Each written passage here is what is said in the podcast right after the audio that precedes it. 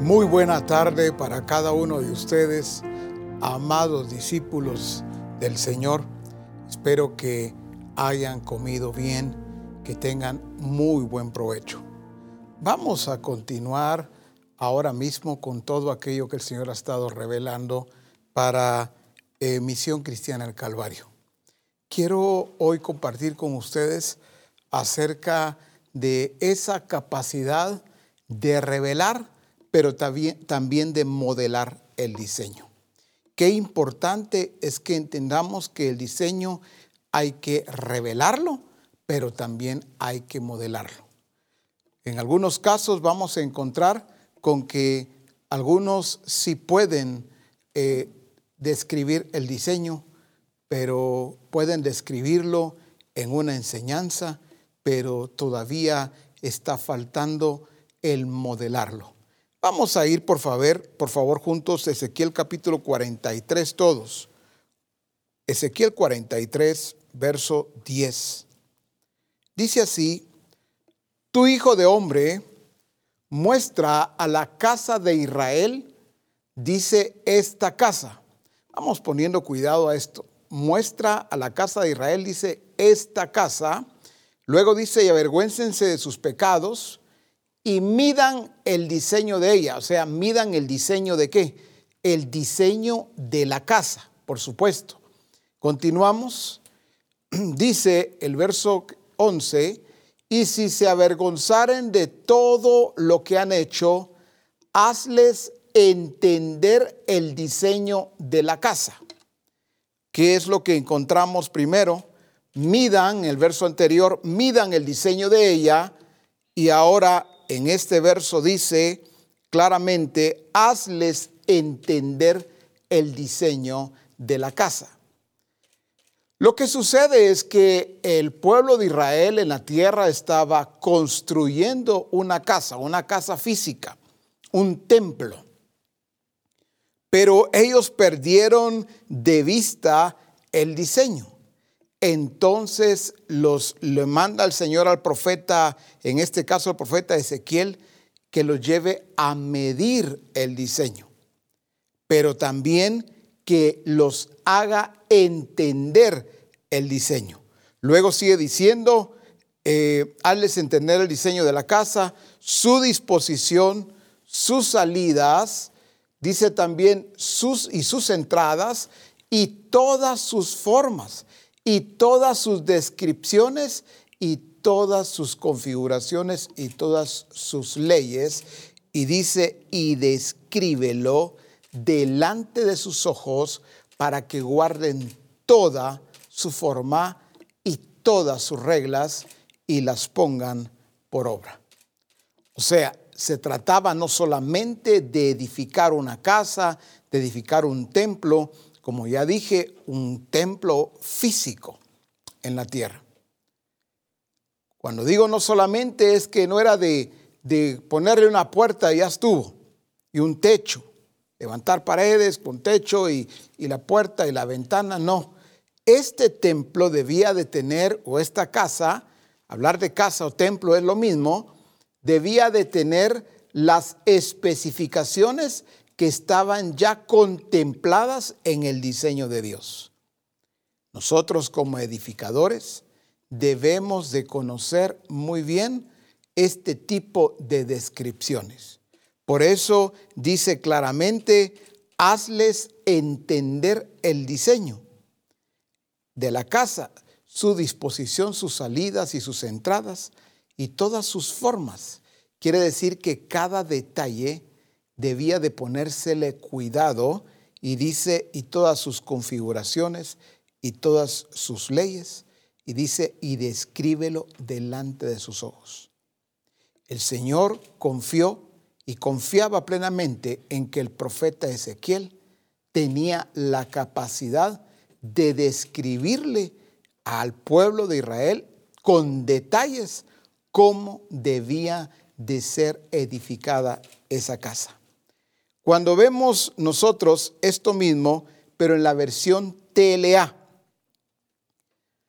quiero resaltar solamente los aspectos más importantes para no volver a leer todo que leímos, lo, lo que hemos leído más bien.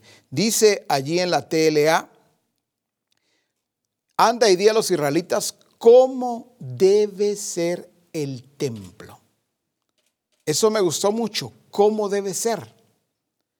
Ellos no tenían opción para elegir, para escoger, para cambiar las formas, para cambiar las configuraciones, nada, ya estaba todo establecido y por eso les dice, anda y diles cómo debe ser el templo. Pero dice más adelante allí mismo, muéstrales la forma exacta. Es que parece que algunos dicen, no, pero es una exageración, porque yo estoy sirviendo, yo estoy trabajando, estoy edificando, pero de acuerdo a como yo entiendo, de acuerdo a como yo puedo, de acuerdo a, a nuestras fuerzas, así estamos haciendo. Pero el Señor cuando se habla de edificar de acuerdo a su diseño, dice, muéstrales la forma exacta.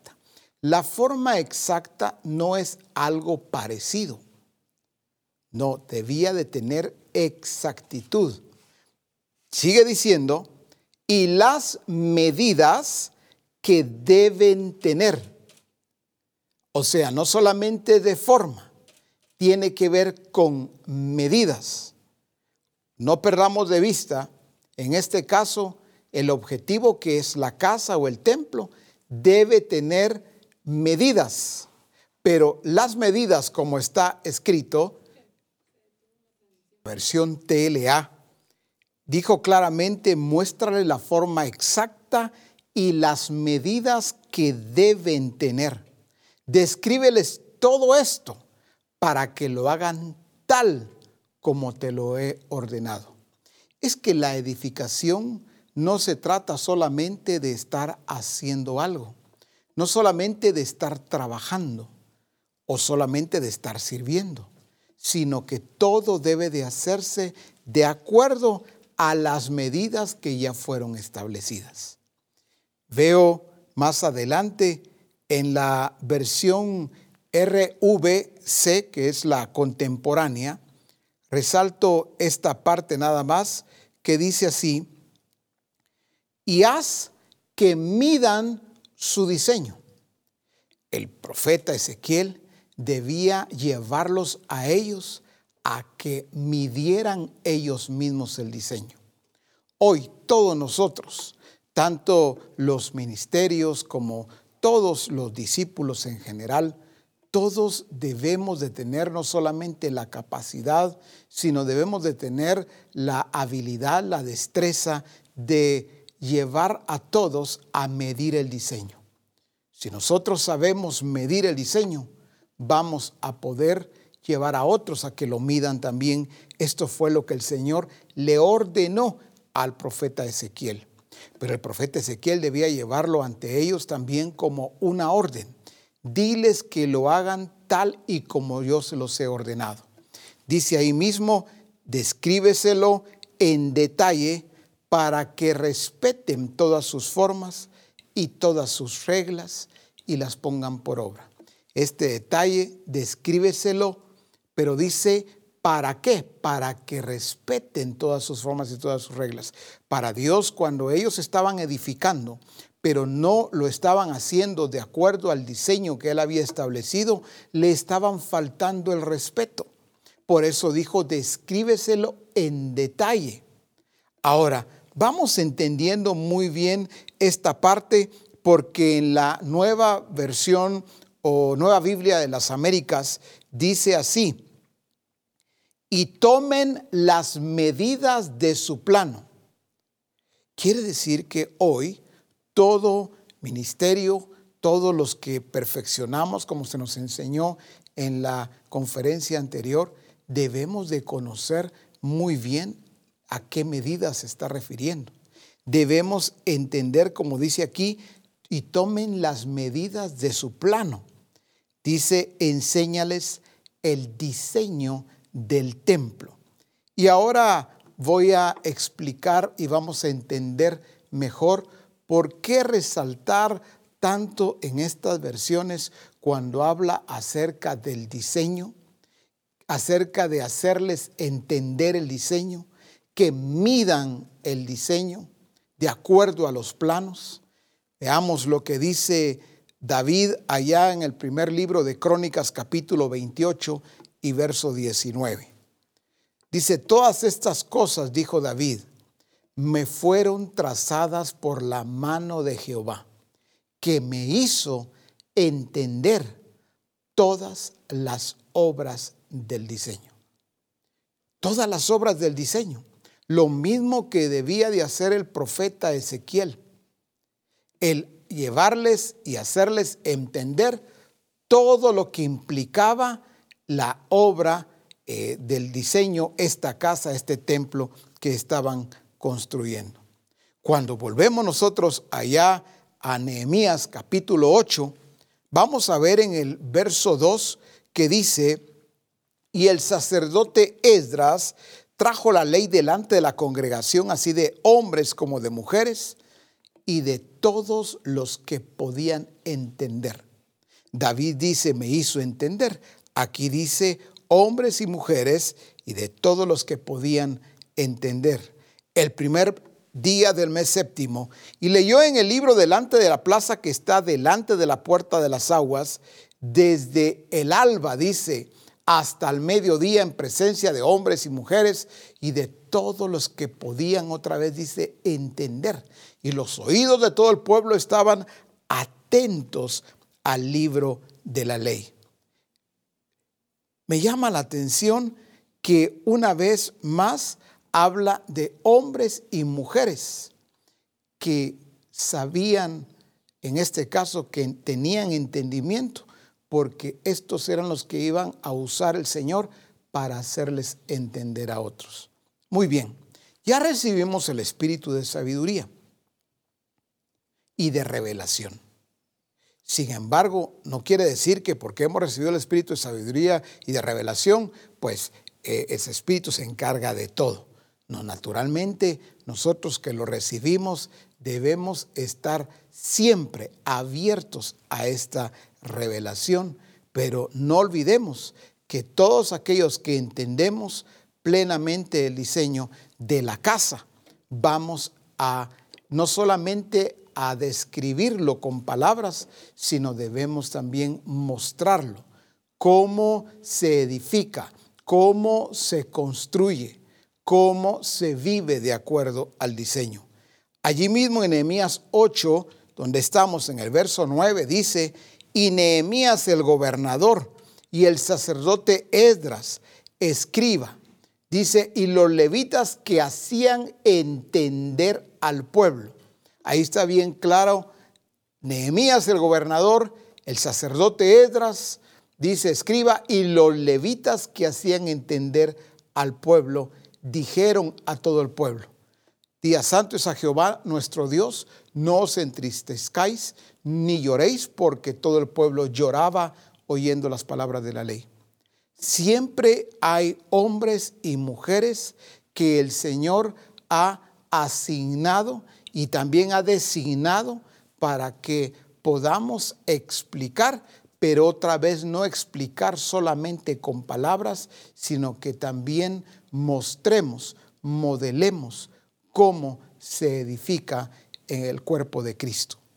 Ahora bien, aquí viene la parte que vamos a poder todos eh, trabajarlo de una mejor manera. Recordemos, estamos hablando de una casa, estamos hablando de un templo. Pero vamos entonces a, allá a Primera de Corintios capítulo 6 y verso 19 en la versión Dios habla hoy. Primera de Corintios 6, 19. Dice, ¿No saben ustedes que su cuerpo es templo del Espíritu Santo, que Dios les ha dado y que el Espíritu Santo vive en ustedes? Ustedes no son sus propios dueños. Bueno, a ver, cuando venimos hablando de la casa, allá con el profeta Ezequiel, dijimos la casa o templo es así un templo físico, una casa física. Pero aquí vamos a hacer una relación muy importante porque vamos a trabajar lo que nosotros somos. Dice, no saben ustedes, o sea, esto deben saberlo, debemos saberlo, que su cuerpo es templo del Espíritu Santo. Pongamos cuidado.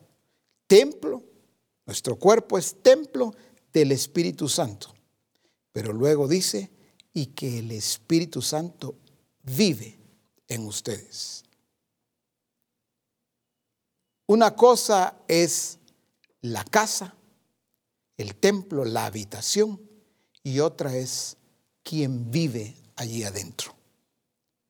En este caso, dice claramente que nuestro cuerpo es templo del Espíritu Santo y que el Espíritu Santo vive en nosotros, pero entonces aclara, ustedes no son sus propios dueños. ¿Qué similitud hay con aquellos que edificaban, el pueblo de Israel que edificaba allá en la tierra y tuvo que llevarse el Señor al profeta Ezequiel allá al tercer cielo para revelarle, mostrarle el diseño de la casa.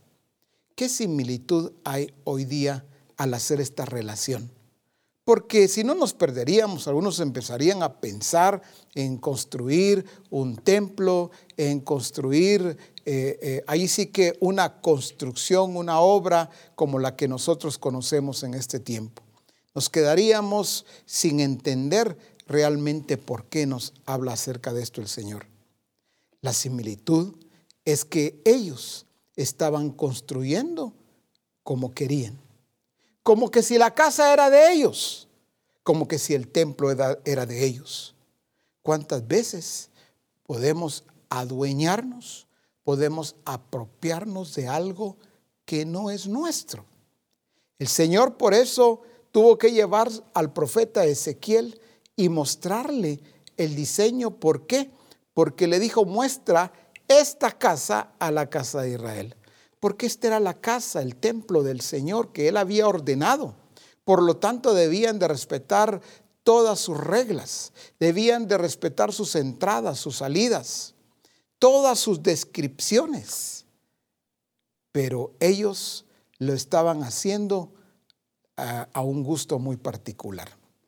La, la similitud, la relación que hago, es que este templo, que es morada, es habitación, es casa del Espíritu Santo.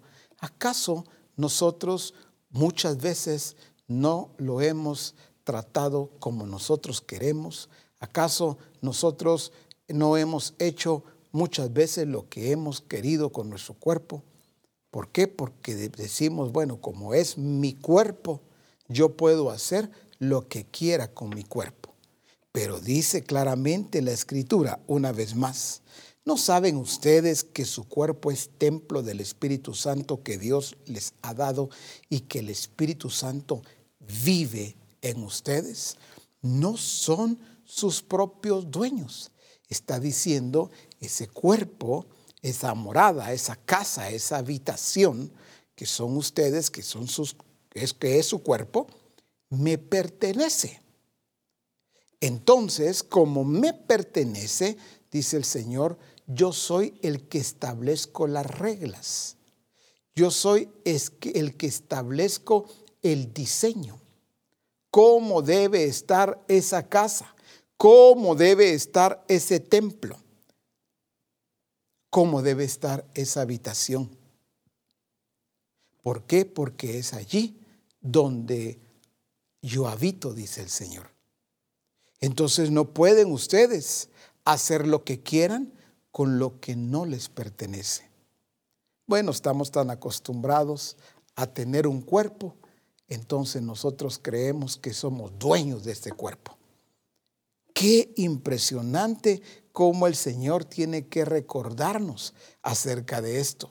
Pero allá en Juan capítulo 2 y verso 19, ¿por qué razón Jesús, veamos a Jesús, ¿por qué razón Jesús es un edificador excelente?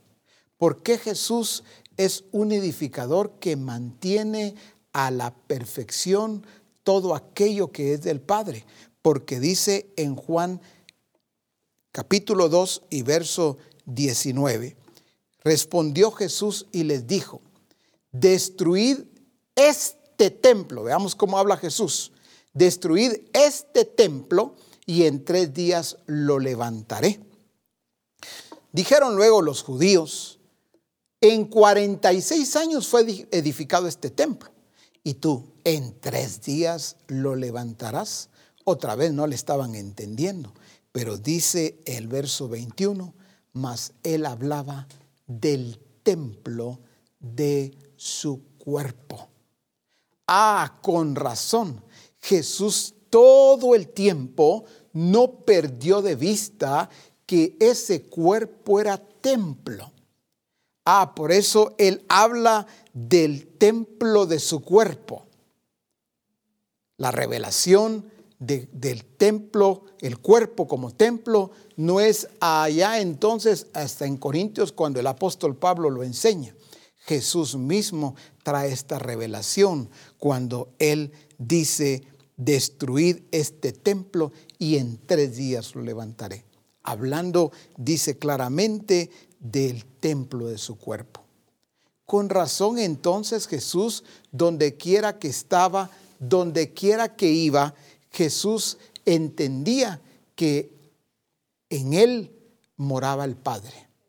Por eso Jesús dijo, el Padre y yo uno somos. El que me ha visto a mí ha visto al Padre. El Padre estaba allí en, ese templo. Jesús entonces tiene claridad de lo que significa este cuerpo. Vamos a ver entonces, cobra más vida y mayor relevancia lo que dice Romanos capítulo 12, pero en la versión hispanoamericana. Vamos juntos. Romanos 12. Dice, por el amor entrañable de Dios, les pido hermanos, preséntense a ustedes mismos como ofrenda viva, santa y agradable a Dios. Ese ha de ser su auténtico culto. Dice entonces el apóstol Pablo, preséntense a ustedes mismos como ofrenda viva, santa y agradable a Dios. Ah, mire, qué interesante mi hermano y mi hermana porque nosotros seguramente hemos aprendido a dar ofrenda, pero no a hacer la ofrenda nosotros. Lo que está diciendo ahí es, preséntense a ustedes mismos como ofrenda viva. Y naturalmente nos está llevando a entender lo que realmente significa un culto delante de Dios. Dice ese ha de ser su auténtico culto. O sea, aprendimos, lo voy a decir de esta manera, aprendimos a hacer cultos, a tener cultos. Y muchos el día de hoy están aguardando y diciendo, ay Dios, ¿cuándo se van a abrir las puertas del templo? Ya quiero estar en el culto. Pero otra vez aprendimos a hacer cultos, pero no hemos aprendido a hacer el auténtico culto delante de Dios. ¿Cuál es el auténtico culto delante de Dios? Ojalá pueda darme a entender. El auténtico culto no es aquel donde están todos dentro de un templo, están los cantos, las alabanzas, los instrumentos, los servidores. Hemos creído que ese es el auténtico culto. No estoy diciendo que ese culto no tiene sentido, no estoy diciendo que no tiene ningún valor o que ya no hagamos este tipo de cultos. No, lo que estoy diciendo, lo que estoy mostrando y, revelando de acuerdo a lo que el Señor, Él mismo nos está revelando a todos, es que nosotros mismos debemos de presentarnos como una ofrenda viva. Yo puedo sacar de mi bolsa y entregar y presentar la ofrenda como solemos hacerlo todos y no estar siendo yo una ofrenda viva delante de Él. Ah, con razón, aquí viene la relación. Nos habla de medidas, nos habla de el diseño, de los detalles. ¿Por qué? Porque este cuerpo, este templo, tiene que tener detalles importantes, detalles imprescindibles. No olvidemos que nuestro cuerpo está formado por espíritu, por alma y naturalmente, o todo nuestro ser más bien, por espíritu, alma y cuerpo. Eso quiere decir que el Señor sí está poniendo cuidado a este templo, a esta morada, a esta habitación, y Él nos ha estado llevando y nos ha estado enseñando desde reforma, diciendo, muy bien, quiero mostrarles el auténtico culto. Aquel culto que no se ha hecho. Aquel culto que ha estado abandonado. Pueden tener y podemos tener cultos muy alegres, con música, con alabanza, con danza, con alegría. Y sin embargo, el Señor seguir diciendo, sigo esperando que ustedes me presenten el auténtico culto el auténtico culto tiene que ver con esa habitación que son ustedes, que somos nosotros. Tiene que ver con ofrecernos a sí mismos delante de Él. Quiere decir que tú que me estás viendo, que me estás escuchando y yo, por supuesto, somos esa ofrenda viva delante del Señor. Pero esa ofrenda tiene que tener un peso. Esa ofrenda tiene que tener una medida. No es cualquier medida, no es cualquier peso. De ahí entonces que comprendamos lo que dice en la versión NTV, siempre de Romanos 12. Dice, por lo tanto, amados hermanos, les ruego que entreguen su cuerpo a Dios por todo lo que Él ha hecho a favor de ustedes. Que sea un sacrificio vivo y santo, la clase de sacrificio que a Él le agrada. Este final me gusta mucho. Esa es la verdadera forma de adorarlo. ¿Cuántas veces hemos adorado al Señor a través de los cantos? Y no que ya no debamos de adorarlo a través de los cantos. Eso tiene su lugar. Pero aquí está diciendo cuál es la verdadera forma de adorarlo.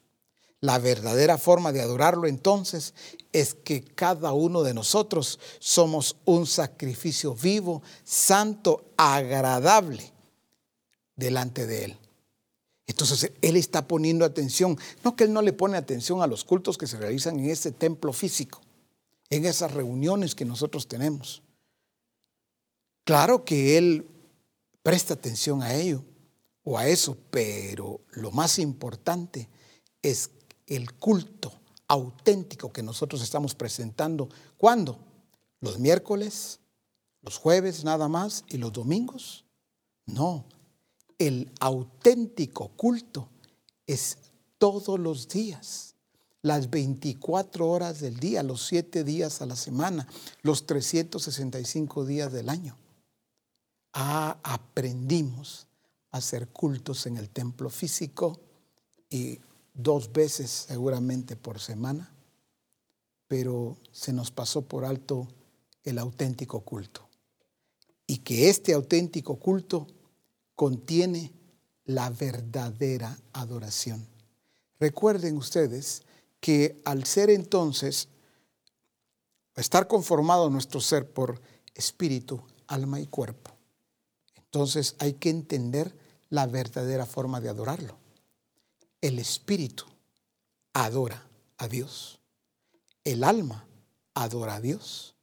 El cuerpo adora a Dios. ¿Cuál es la adoración genuina que proviene del espíritu? Naturalmente no olvidemos que Dios es espíritu. Yo puedo hacer muchas cosas, puedo puedo cantar, puedo eh, eh, gritar, exaltar con, a través de mis palabras, de mi boca al Señor, y no que eso no esté bien. Sin embargo, mi espíritu es el que debe desde ahí, debo estar adorando a Dios porque Dios es espíritu. Por eso se trata de entender la verdadera adoración, donde se produce. La verdadera adoración no se produce a través de un grupo de alabanza. Eso tiene su lugar. No estoy desestimando a los grupos de alabanza y adoración. Pero la adoración se produce allí, en tu espíritu y en mi espíritu. Allí es donde está el auténtico culto. Por eso es que nos habla de medidas. Por eso nos habla el diseño de peso. Por eso nos habla de reglas, de normas. ¿Por qué? Porque todo lo que es de Dios y todo lo que es por Él y para Él está basado en un diseño. No puedo hacerlo a mi manera.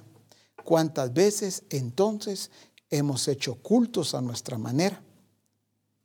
Descuidando el culto auténtico, en donde se produce la verdadera adoración.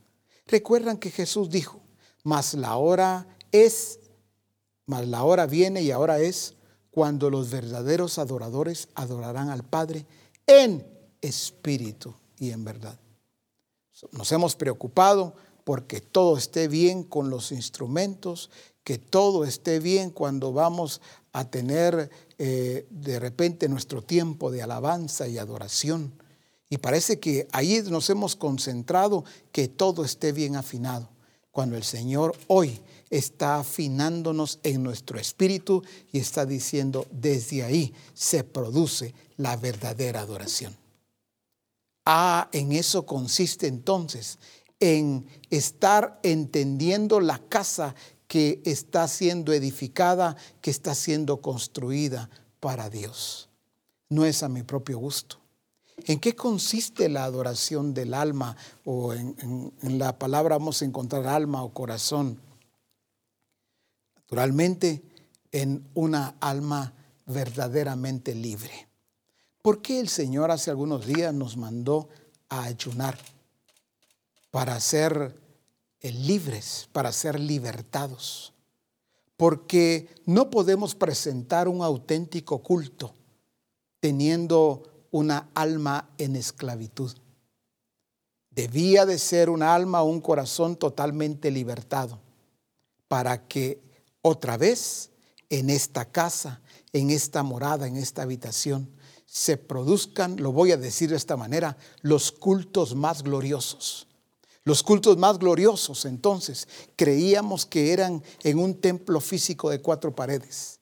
Los cultos más gloriosos se van a producir y se deben estar produciendo en esta morada, en esta habitación, en este templo, en esta casa del Espíritu Santo.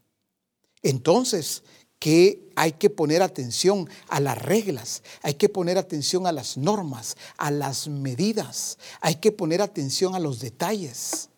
¿Por qué? Porque cuando el alma está en aflicción, cuando hay amargura, cuando hay resentimiento, cuando hay odio, cuando hay rechazo, cuando hay falta de perdón, esta alma no puede adorar a Dios. ¿Recuerdan ustedes Ana? Ana, su petición no era mala, su petición era buena, porque ella le pedía a Dios un hijo, pero la condición de su alma no era la correcta. Por eso ella debía de vaciarse de todo aquello que no debía de estar en su alma, que no debía de estar en su corazón, para presentar una petición genuina delante de Dios. ¿Cuántas veces entonces podemos estar cantando? ¿Cuántas veces podemos estar eh, ahí sí que ah, trayendo alabanzas delante del Señor? Y Él dice, yo estoy observando tu espíritu, pero también la condición de tu alma. En el espíritu, ahí es donde nosotros conocemos verdaderamente a Dios. El nuevo nacimiento se produce allí. Por eso es importante. Donde nosotros tenemos o a través de qué tenemos la comunión. la intimidad con Él a través de nuestro espíritu, porque Dios es espíritu. Pero el alma es tan importante entender que el estado de nuestra alma debe ser el correcto. El Señor está diciendo, esa casa, esa morada, deben de presentármela, pero de acuerdo al diseño que yo he revelado. Un alma libre, un alma sana, saludable, un alma que está conforme a las medidas, un espíritu que está de acuerdo a, al diseño que el Señor ha establecido, pero también un cuerpo. ¿Cuántas veces nosotros este cuerpo lo hemos descuidado? Hacemos lo que queremos, por ejemplo, en cuanto a varios aspectos que podríamos mencionar. ¿Cuántas veces cuando comemos, no importa, no importa lo que nosotros comamos. En teniendo hambre cualquier cosa está bien. ¿Cuántas veces llevamos a nuestra boca y a este cuerpo lo que no corresponde? No, pero parece que ahí eso es una exageración, no tiene que ver nada el Espíritu Santo. Y entonces cuando debemos de presentar el auténtico culto. Enfermos, debilitados, sin fuerza, sin ánimo. Más bien con quejas y con lamento, con dolores.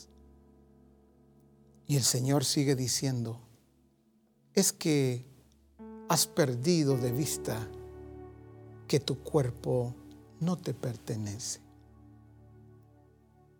No eres dueño, no eres dueña.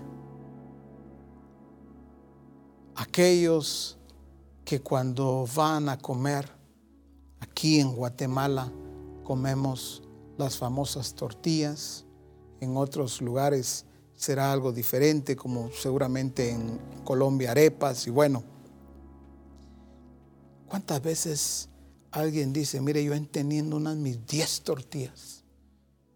En algunos lugares hablan así como voy a decirlo. Teniendo unas mis 10 tortillas y un mi volcán de arroz.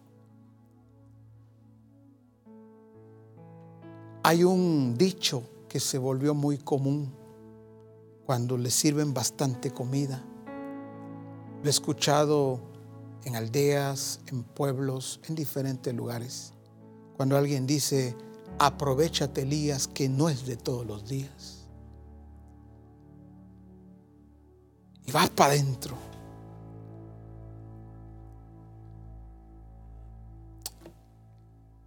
Es que somos responsables de este templo, de nuestro espíritu, de nuestra alma y por supuesto de nuestro cuerpo.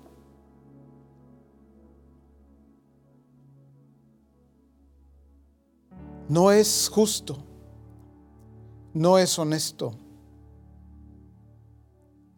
no es de acuerdo al diseño. Cuando mi cuerpo no está en la condición que el Señor requiere para manifestar su presencia. Ay Señor, yo como quisiera servirte.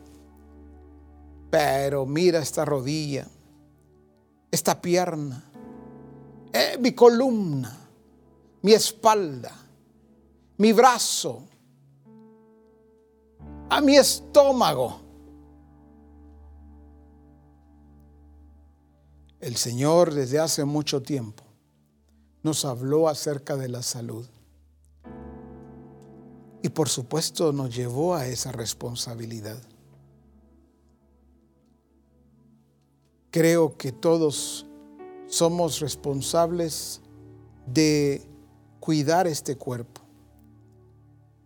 Se ha dicho, algunos dicen, bueno, este cuerpo no importa porque al final el Señor lo que va a llevarse es el espíritu y este cuerpo va volver al polvo de la tierra. Al, fin y al cabo es polvo. Cuando el Señor sí le está dando la honra, el respeto que debe tener nuestro cuerpo. Porque dice, es mi casa, es mi habitación, es mi templo. ¿Cuántas veces hemos cuidado más el templo físico y descuidado este templo que Él ha creado para su gloria y para su honra? Ah, para aquel pueblo de Israel debían de poner atención a lo que les iba a revelar el profeta Ezequiel. Cómo vi yo este templo, esta casa ahí arriba, como el Señor me la mostró. Pero hoy para ustedes y para mí tiene que ver con este cuerpo que es morada, habitación, que es templo del Espíritu Santo. ¿Cuántos edificadores maravillosos? ¿Cuántos edificadores escogidos? ¿Cuántos edificadores llamados por el Señor? Pero hoy, por hoy, no pueden presentar un auténtico culto. No pueden edificar porque el estado de su cuerpo no se los permite. Porque el estado de su espíritu o el estado de su alma no se los permite. El Señor está diciendo hoy, pongan atención a las medidas. Yo quiero que ustedes aprendan a leer los planos, que aprendan ustedes a describir el diseño. ¿Cómo así? Bueno, lo voy a decir de esta forma en el, en el ámbito que querramos nosotros mostrarlo. En esto consiste la habilidad para describir el diseño. No es solamente decirle, hermano, hermana, a ver, discípulo, a ver, hábleme del diseño. Sí está bien, pero los voy a llevar a la vida práctica del diseño, entendiendo que somos casa, que somos templo del Dios vivo en cualquier esfera, como dije hace un momento. Si es en mi soltería, ¿cuál es el diseño de Dios como soltero?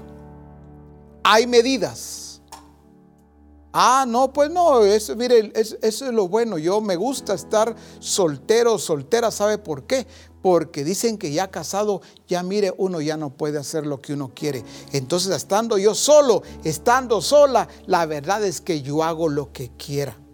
Se oye muy bien, pero te recuerdo que no por ser soltero o soltera significa que no hay diseño para tu soltería.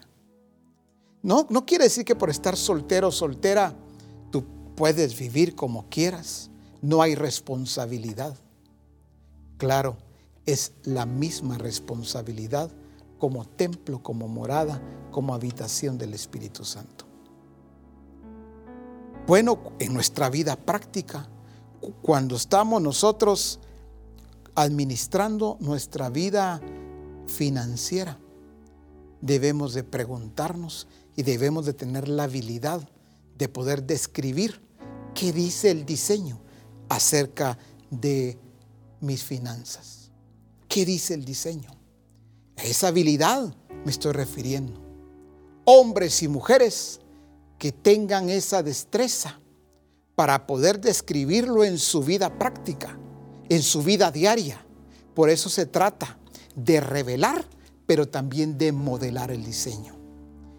En todas las esferas. ¿Qué dice el diseño acerca del trabajo que estoy realizando? acerca del negocio que tengo. ¿Qué dice el diseño? ¿Qué dice el diseño acerca de mis relaciones con los demás? No solamente a nivel de familia, fuera de familia. ¿Qué dice el Señor? Que como templo, que como morada, como casa de su Santo Espíritu, yo debo, ¿qué dice? ¿Cómo debo administrar las relaciones? Lo que pasa es que hemos podido explicar desde un pizarrón lo que es el diseño. Pero en la vida práctica algunos no habían entendido hasta ahora. Claro, todo tiene diseño, todo en el Señor. ¿Por qué el Señor nos lleva y nos ha estado hablando días atrás de la oración a través de Nehemías, del ayuno? Porque allí es donde nosotros alimentamos, nutrimos nuestro espíritu. ¿Por qué Él ha hablado tanto a la misión de ser sobrios? ¿Por qué nos ha hablado de mantener nuestras emociones bajo el orden, bajo el gobierno del Espíritu? ¿Por qué nos ha hablado tanto de no descontrolarnos? Porque ese es un alma que no está bajo gobierno. Preguntemos entonces, un espíritu descuidado, un alma descuidada, un cuerpo descuidado, ¿podrá presentar un auténtico culto? ¿Será, podrá presentar la verdadera adoración delante de Dios? Por eso Puedo seguir poniendo ejemplos en las diferentes esferas. No podré poner todos los ejemplos habidos y por haber, pero allí ustedes que ya entendemos que recibimos el espíritu de sabiduría y de revelación, deben tener la habilidad y debemos de tenerla de aplicarlo a nuestra vida. La amistad. ¿Cuántas veces decimos, sí, es mi amiga, es mi amigo, pero no no tenemos una amistad de acuerdo al diseño. En el diseño no hay manipulación. Todavía hay algunos amigos o amigas que se manipulan entre sí. El Señor está diciendo, ¿de dónde sacaste esas medidas? ¿Quién te dio esas medidas? Si en mi diseño no existe eso.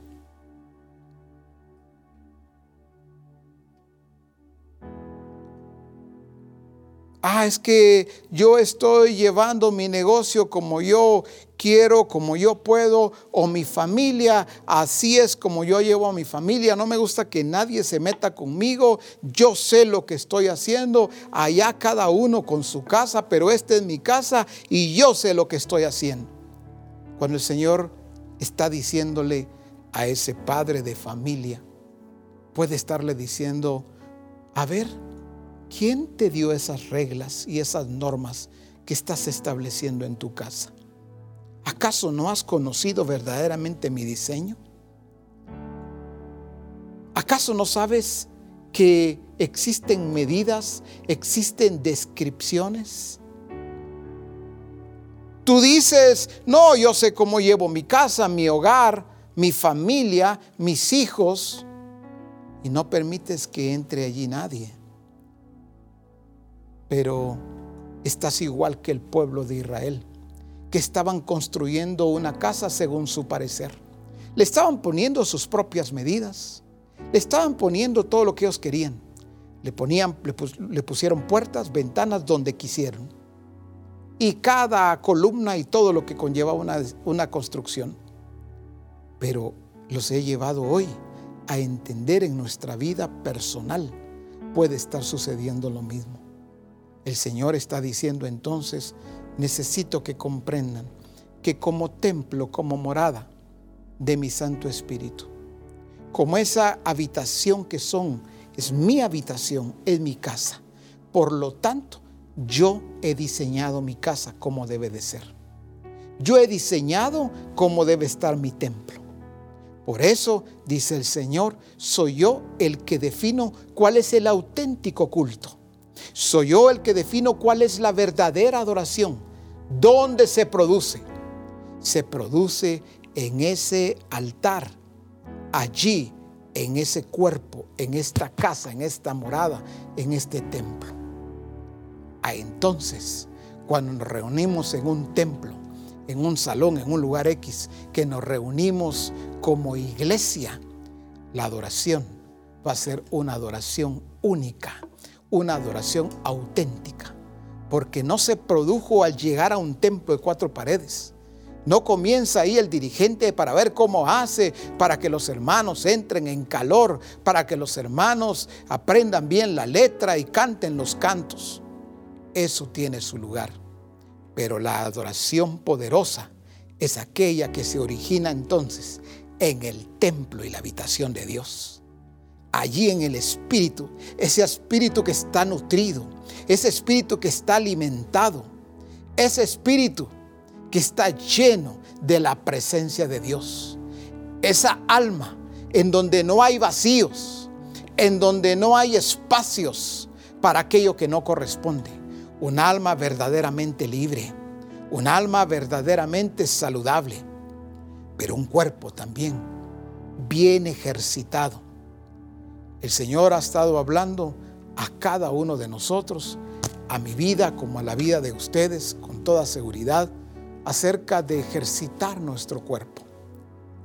¿Cuántas veces hemos permitido que nuestro cuerpo comience a atrofiarse? ¿Cuántas veces hemos permitido, de repente dice alguien, mire, pues una pequeña eh, subida, una cuadra, y yo ya me estoy ahogando, ya no aguanto, ¿verdad? Ah, no, a mí si no me hable de correr, pero ni una cuadra, yo siento que me muero. ¿Cuántas cosas han sucedido que las hemos tomado como normales? Las adoptamos a nuestra vida, pero es normal. Como yo, pues hace mucho tiempo que no hago ejercicio, eso es normal. Hemos tomado como normal lo que el Señor dice, eso no es normal. ¿Saben ustedes la condición que tenía que tener los hombres de Dios en aquel tiempo para estar subiendo al monte? Seguramente Moisés nunca llegó a la cima del monte. Ah, ah, padre, no se te va a ocurrir hablarme ahora.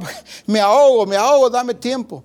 Seguramente Moisés subía con esa frescura. Pero no solamente Moisés. ¿Recuerdan ustedes a Elías cuando subió a aquel monte? Y subió a orar para que descendiera la lluvia. Y recuerdan que le dijo al rey, unce tu carro, desciende para que no te ataje la lluvia. Y el rey va con los caballos hacia abajo y Elías corre y lo rebasa. Qué energía la que tenía eh, aquellos hombres de Dios. Hoy, desde jóvenes, los jóvenes hoy se quejan, se cansan, ya no aguantan, están muy cómodos y algunos disculpan o los disculpan porque dice, es que hay que entenderlos, porque estamos en la era de la tecnología. Todo es permanecer sentados con el teléfono, con el dispositivo que sea. Pero entonces hay que entender, esta es la, esta es la era de la tecnología. Eso es un engaño. Cuando digo un engaño, ciertamente la ciencia avanza cada día. Pero cuidado y la ciencia nos va dirigiendo el estilo de vida a cada uno de nosotros. Es importante que entendamos entonces que este cuerpo, que este templo, esta casa, tiene diseño. Y debemos de tener la facilidad y debemos de tener la habilidad para entender en todo en qué consiste el diseño. Muy bien, estoy tomando una decisión a nivel familiar, estoy tomando una decisión a nivel personal, a nivel económico, a nivel laboral. Pero, ¿qué dice el diseño acerca de esa decisión? Es correcto llegar delante de tu pastor o delante del discipulador para que te ayude, para que te guíe. Esto es correcto, pero durante un tiempo. Pero aquellos que pasan los años y todos lo siguen consultando. No estoy diciendo que no sometamos las cosas a Dios. Estoy hablando de aquellos que exactamente todo lo someten, pero crean una dependencia. Cuando el Señor dice, ya es necesario que aprendas a hacer decisiones según mi plan y según mi propósito. En eso consiste una casa bien edificada. En eso consiste entonces un templo en donde se adora verdaderamente a Dios. ¿Por qué? porque las decisiones que tomamos de acuerdo a la guía del Espíritu, eso agrada y adora a Dios. ¿Se dan cuenta, mis amados? Toda nuestra manera de vivir se convierte en una ofrenda viva para Él. Todo nuestro diario vivir tiene que ver con presentarnos delante de Él cada día. Por eso Él nos ha hablado y nos sigue revelando acerca de su casa, acerca de su templo. Y hoy vuelve a decirnos, no te perteneces. Hay algo allí lo voy a, voy a usar esta palabra, hay una configuración en mi casa. Hay una configuración en este templo que dice el Señor, no es de acuerdo a mis configuraciones. Hay una forma en ese cuerpo que no está de acuerdo a la forma que yo determiné. Hay reglas, hay normas que has introducido, puede estar diciendo el Señor, en tu vida, en tu relación, en tu trabajo, en tu familia. Has introducido reglas que no vienen de mí. No tienen nada que ver con las reglas que yo delimité desde un principio. Por eso fue necesario usar a un profeta para decirle al pueblo, este no es el diseño. Aquí vengo a revelarles el diseño de Dios. Por eso Dios confió en el profeta Ezequiel que no iba a dejar ningún espacio, que iba a explicarles debidamente en qué consistía esta obra de Dios, en qué consistía esta casa, este templo que estaban edificando. ¿Era para ellos o era para Dios? Esta casa es para ti o es para Dios o es para mí. Él está hoy aclarándonos y nos está llevando a entender entonces ese culto racional que habla eh, Romanos 12 en la versión Reina Valera 60, es este auténtico culto entonces, en donde por eso Abraham pudo presentar una verdadera adoración. No tenía con él a ningún músico no tenía un grupo de alabanza. ¿Cuántas veces ha hablado acerca de esto? Pero Abraham tuvo esa revelación de que él podía presentar la adoración verdadera, aún no teniendo música con él. Cuanto más hoy, ya viniendo Cristo y enviando a su Santo Espíritu, ¿cómo no entenderemos en qué consiste esta revelación de cuerpo delante de Dios. Vamos a exaltarle a Él porque es digno de exaltarle, es digno de glorificarle, es digno Él de darle toda honra y toda alabanza. Cuando cantamos, naturalmente debemos hacerlo con el entendimiento. Bajo este entendimiento de que aquí, en esta morada, en esta casa, en este templo, es donde se presentan los auténticos y genuinos cultos delante de Dios. Bajo ese entendimiento podemos adorarle mejor aún.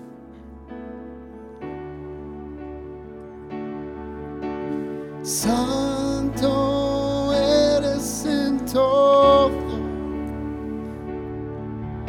perfecto y sublime gobierna sobre todo. Todo se sustenta en ti. Santo eres en.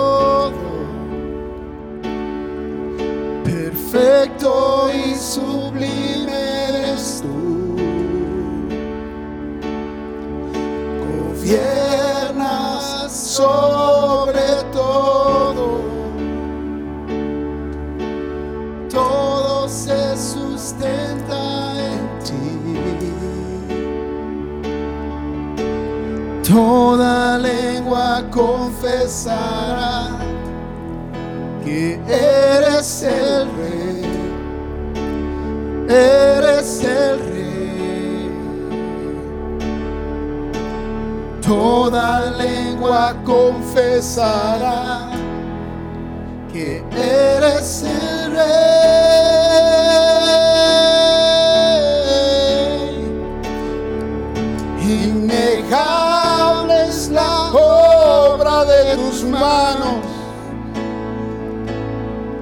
La tierra está llena de ti.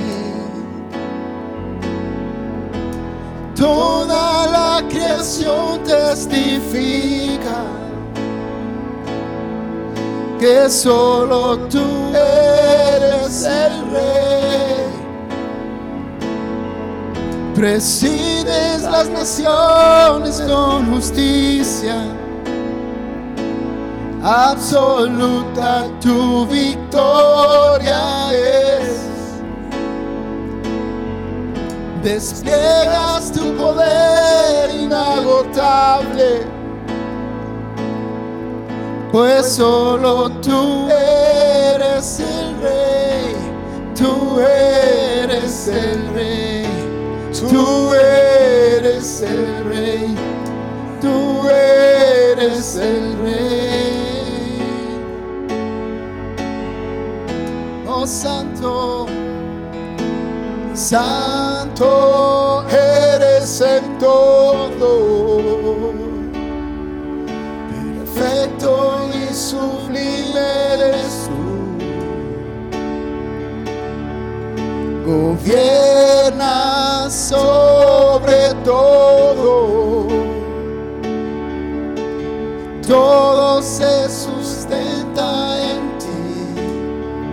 Toda lengua, toda lengua confesará que eres el rey eres el rey. Toda lengua confesará que eres el rey.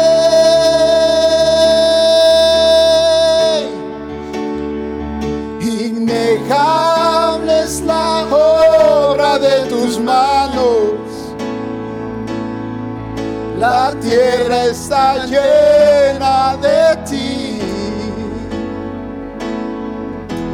Toda la creación testifica que solo tú eres el rey. Presides las naciones con justicia absoluta tu victoria es. Despliegas tu poder inagotable, pues solo tú eres el rey, tú eres el rey, tú eres el rey, desde siempre y para siempre tú eres el rey. Tú eres el rey. Tú eres el rey. Desde siempre y para siempre tú eres el rey. Por mucho tiempo me preguntaba por qué no veíamos a Jesús cantando. En las escrituras no nos habla que Jesús cantaba alabanzas.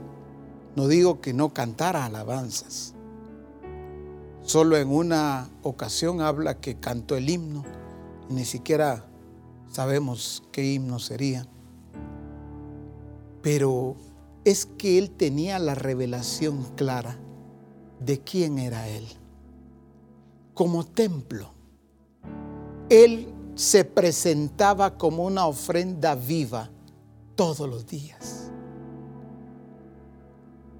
Jesús era el auténtico culto, el genuino culto delante de Dios, delante de su Padre.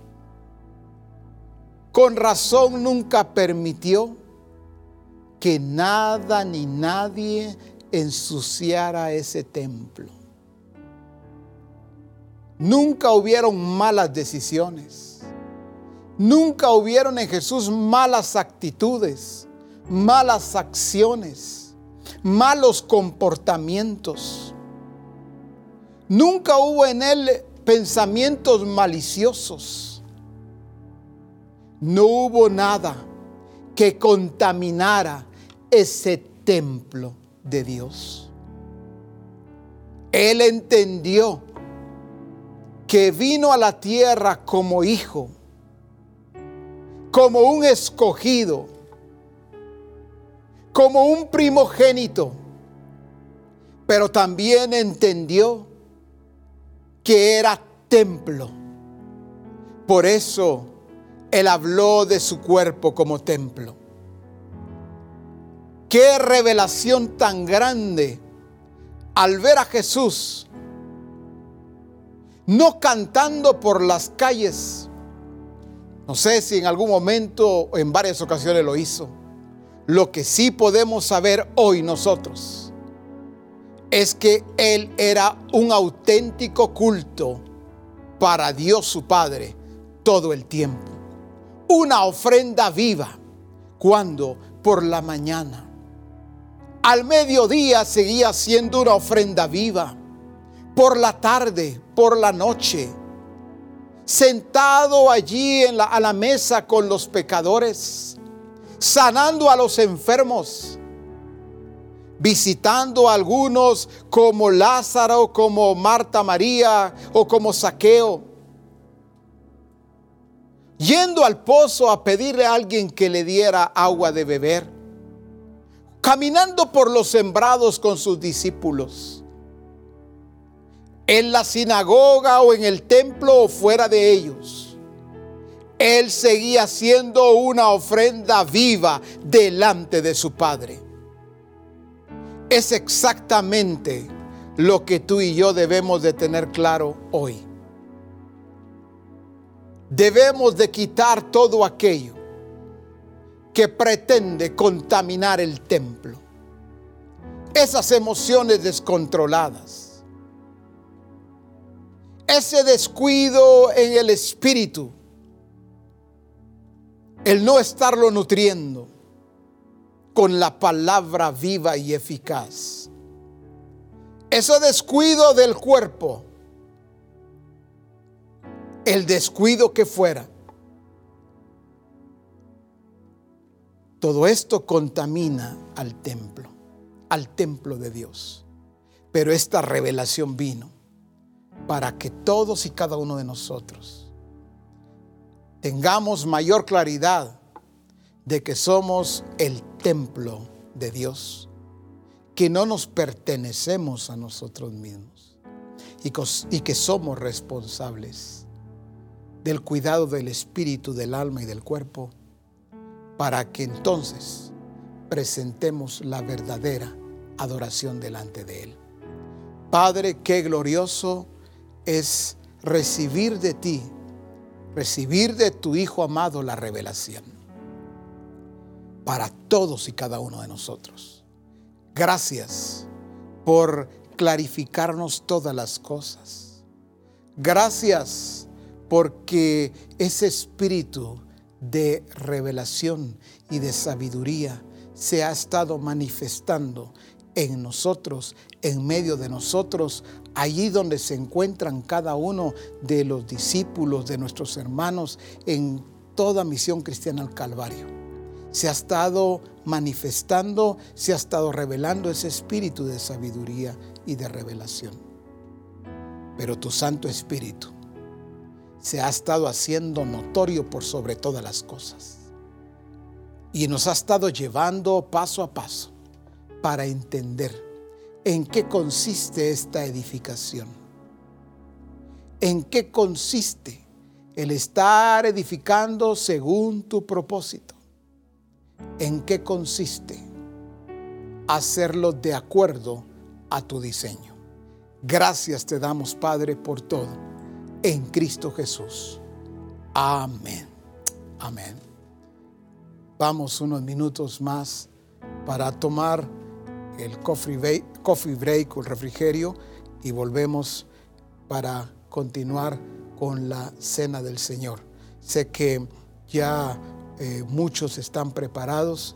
Espero que todos puedan y podamos estar listos para participar de la cena del Señor ya en unos instantes. Nos vemos pronto, hermanos. Bendiciones.